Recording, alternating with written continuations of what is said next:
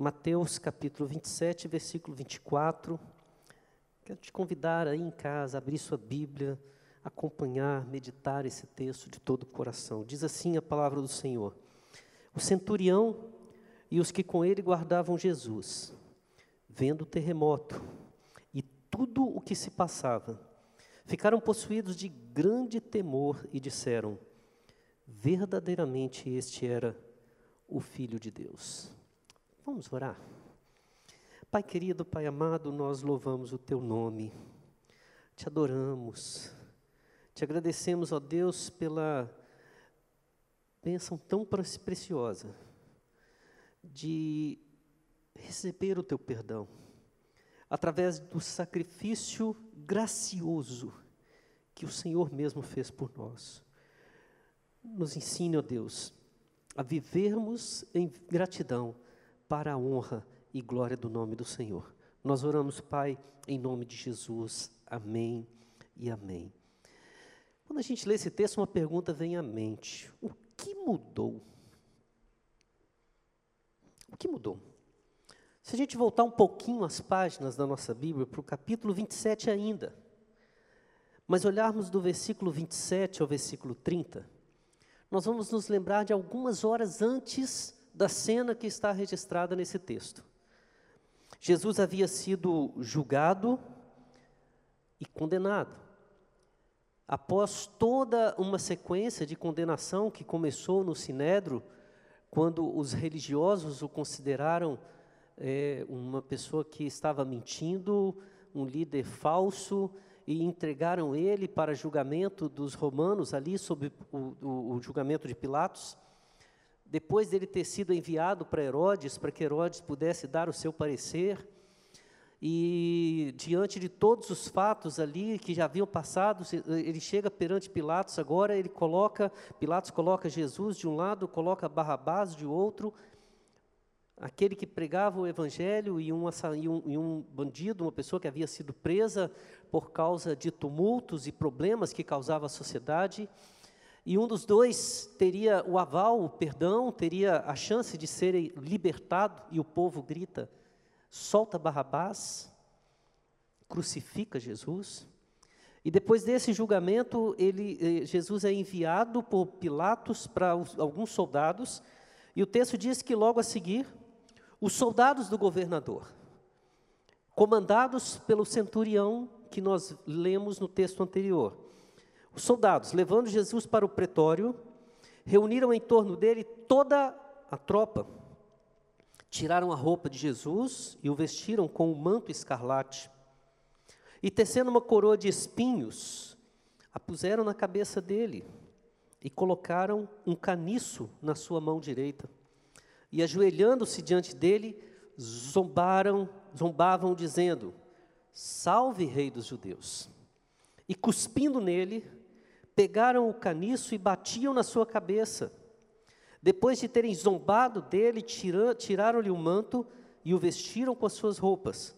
Então o levaram para ser crucificado. O trajeto, conhecido como Via Crucis ou Via Dolorosa, desde esse momento no pretório onde Jesus foi duramente zombado, agredido, ele foi levado para ser morto, crucificado e nesse caminho, por várias vezes, nós vemos relatos dos soldados agressivamente machucando Jesus, ferindo Jesus, insultando Jesus. E de repente, agora, pouco antes da sua morte, o centurião e os soldados que ali estavam à beira de Jesus olham e dizem: verdadeiramente este era o Filho de Deus. O que, que aconteceu nestas horas para que a, a diversão com o condenado passasse a se tornar um momento de confissão a uma divindade. O que mudou na cabeça deles para que aquele condenado que estava ali apenas para eles brincarem com ele passassem a se tornar, a ter o status e a declaração e a confissão do centurião, o comandante daquela tropa e automaticamente dos que com ele estavam, de que aquele que estava sendo crucificado era o Filho de Deus.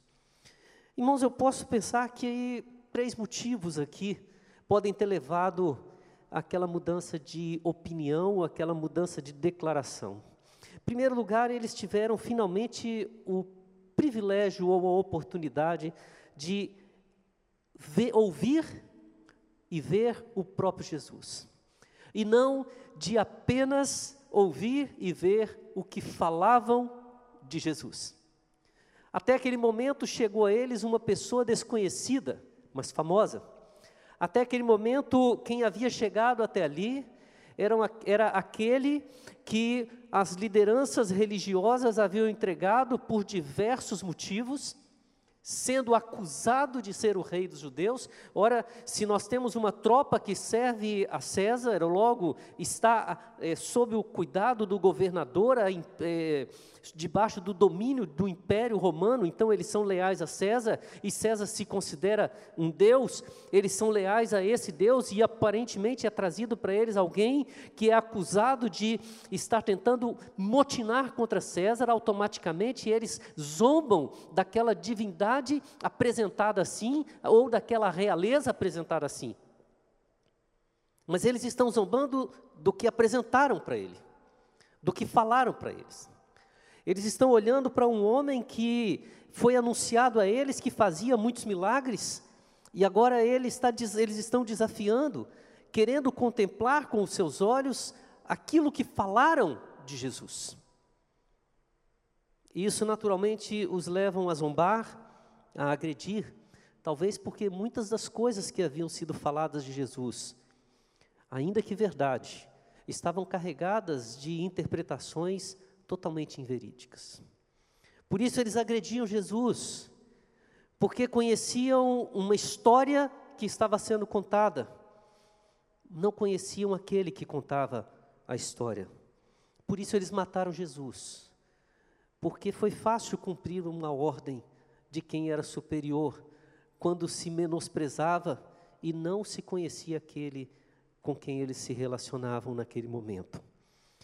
Mas o que, que eles viram naquelas horas que conheceram Jesus? Primeira coisa que eles viram foi um homem simples e um homem amável.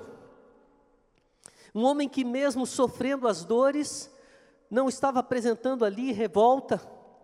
Um homem que, mesmo sendo injustamente acusado e condenado por crimes que não existiam, e se existissem, seriam crimes pacíficos, o crime de abençoar, o crime de curar, o crime de pregar o Evangelho, de anunciar a palavra, de anunciar a salvação, o crime de, se oferecer, de, de dizer que a minha casa é casa de oração e não lugar de comércio, o crime de olhar para pessoas que vivem uma religião falsificada e dizer que o Pai não se alegra de coisas apenas externas, mas aquilo que vem de dentro do coração. O crime de viver uma vida centrada na adoração e no serviço ao Senhor. Eles viram um homem preocupado com seus discípulos, submisso às autoridades, mas preocupado com seus discípulos. Um homem que da cruz consegue ver a sua mãe e se preocupar com ela, e pedir para que o discípulo amado cuide dela.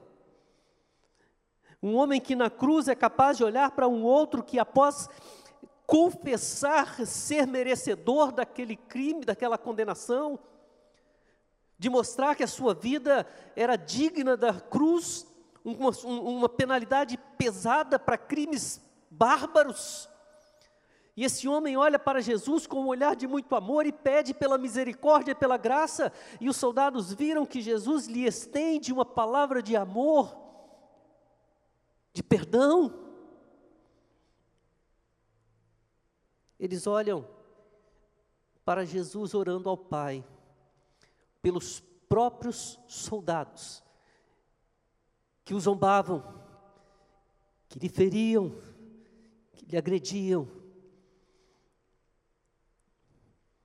E Jesus olhou para eles, orou para o Pai, dizendo: Pai, perdoa-lhes.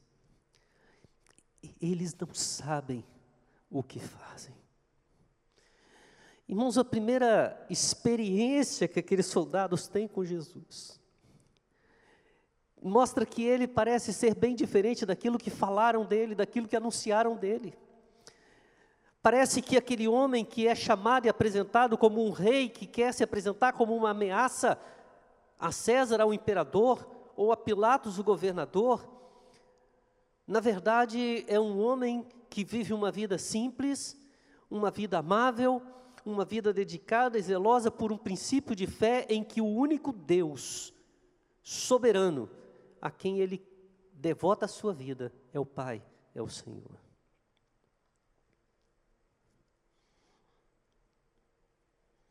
A experiência com Cristo transforma o nosso coração. E com certeza naquele momento, aqueles soldados, eles deixaram de conviver com apenas aquilo que se falava dele e começaram a ver em Jesus alguém bem diferente.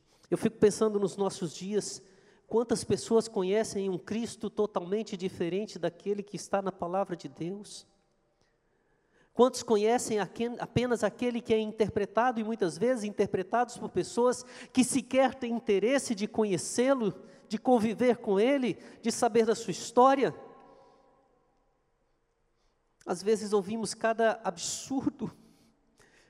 Essa semana parei para assistir alguns filmes sobre a história de Jesus e é tão interessante como que em cada história Jesus é personificado como com, com, algumas características que parecem agradar a mim, ou agradar a um grupo A, um grupo B, um grupo C, e assim Jesus vai sendo uma pessoa ou uma história, vários mitos espalhados em diversas personificações que vão fazer as pessoas que estão lá fora, que não o conhecem, imaginarem coisas inescrupulosas de um homem simples, amável, de um homem submisso às autoridades, de um homem desejoso de viver e ser apenas um servo fiel até a morte.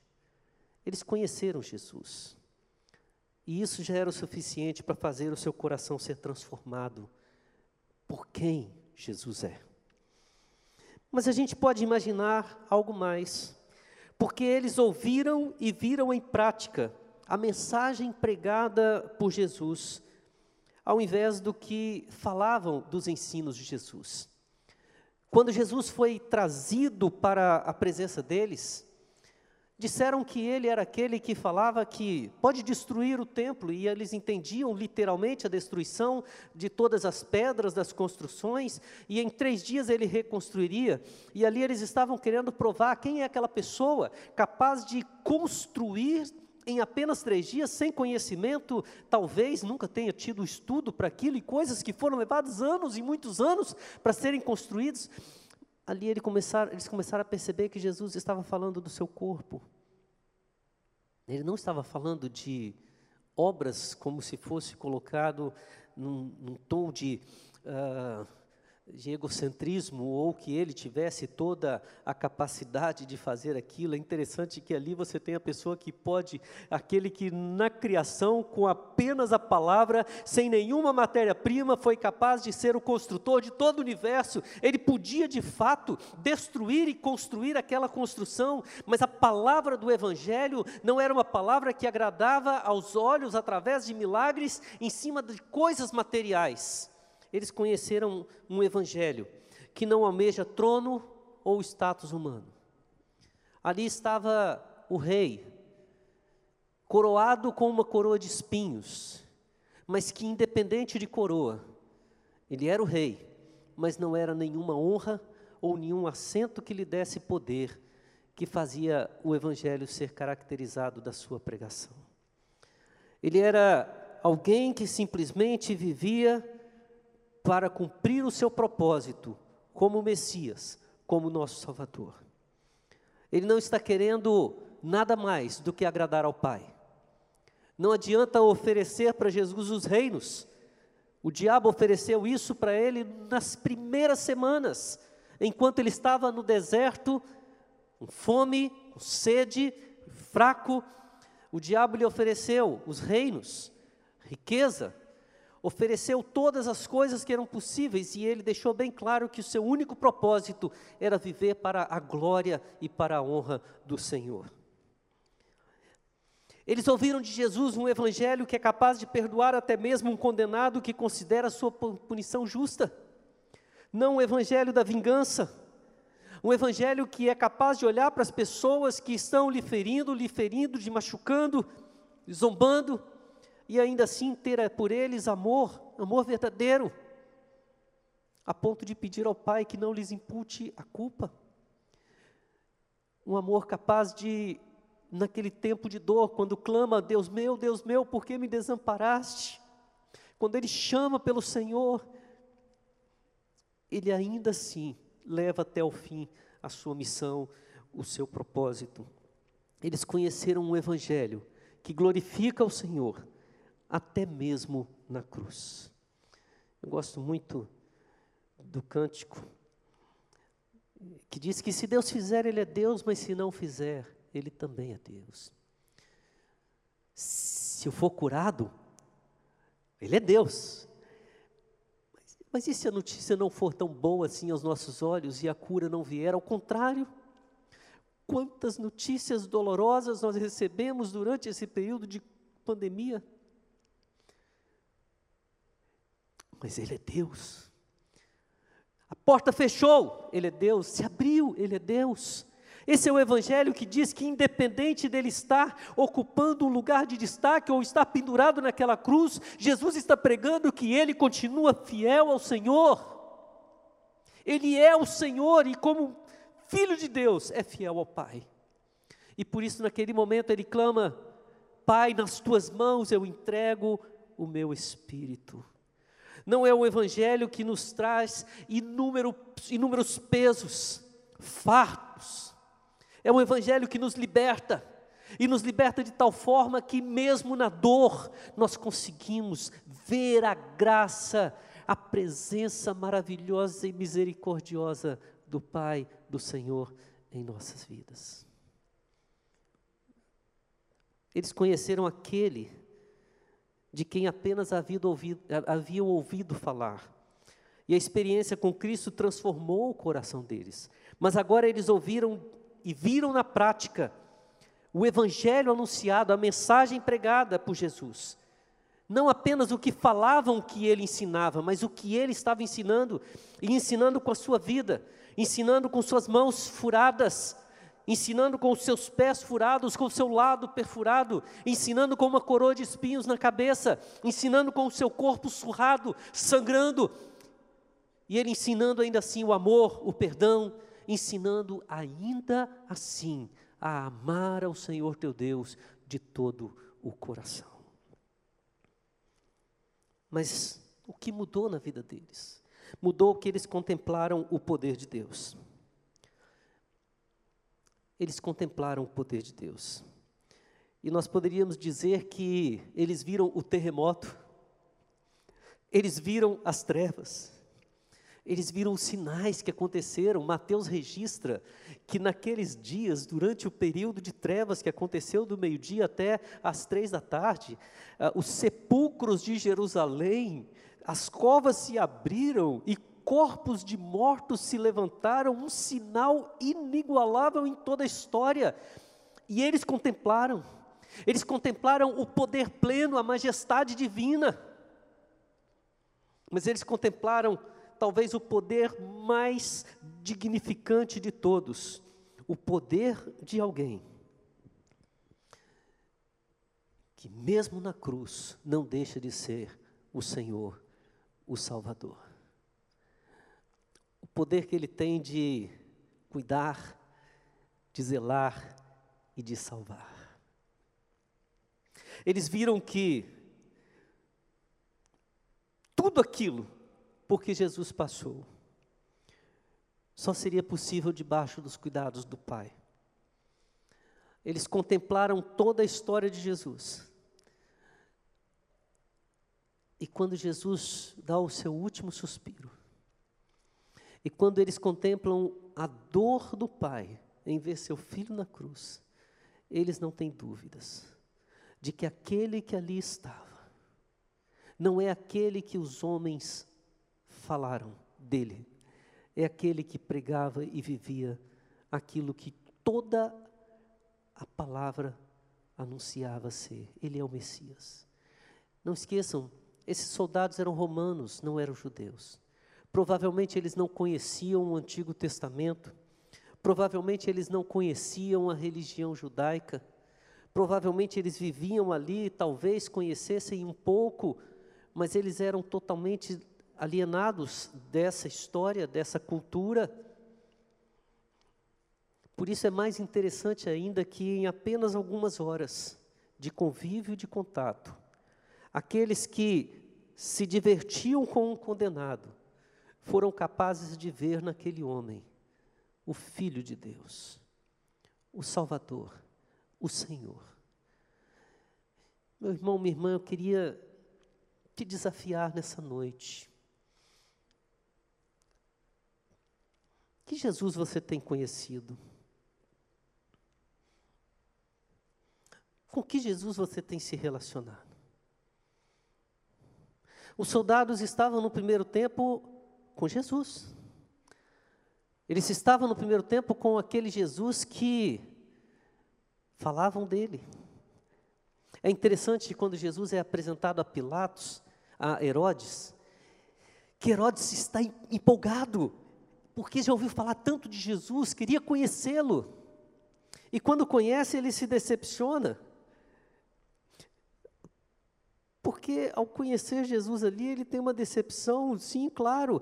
Eu esperava que ele fosse chegar, fazer um grande sinal, um grande milagre, então dispensa ele. Mas até ali Deus fez um grande, Jesus fez um grande milagre, que uma amizade que havia sido rompida entre Pilatos e Herodes volta a ser estabelecida.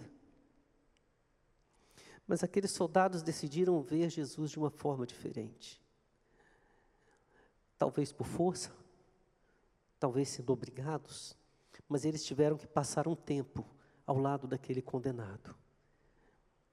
E viram quem ele era, ouviram suas palavras e, acima de tudo, experimentaram o poder de Deus.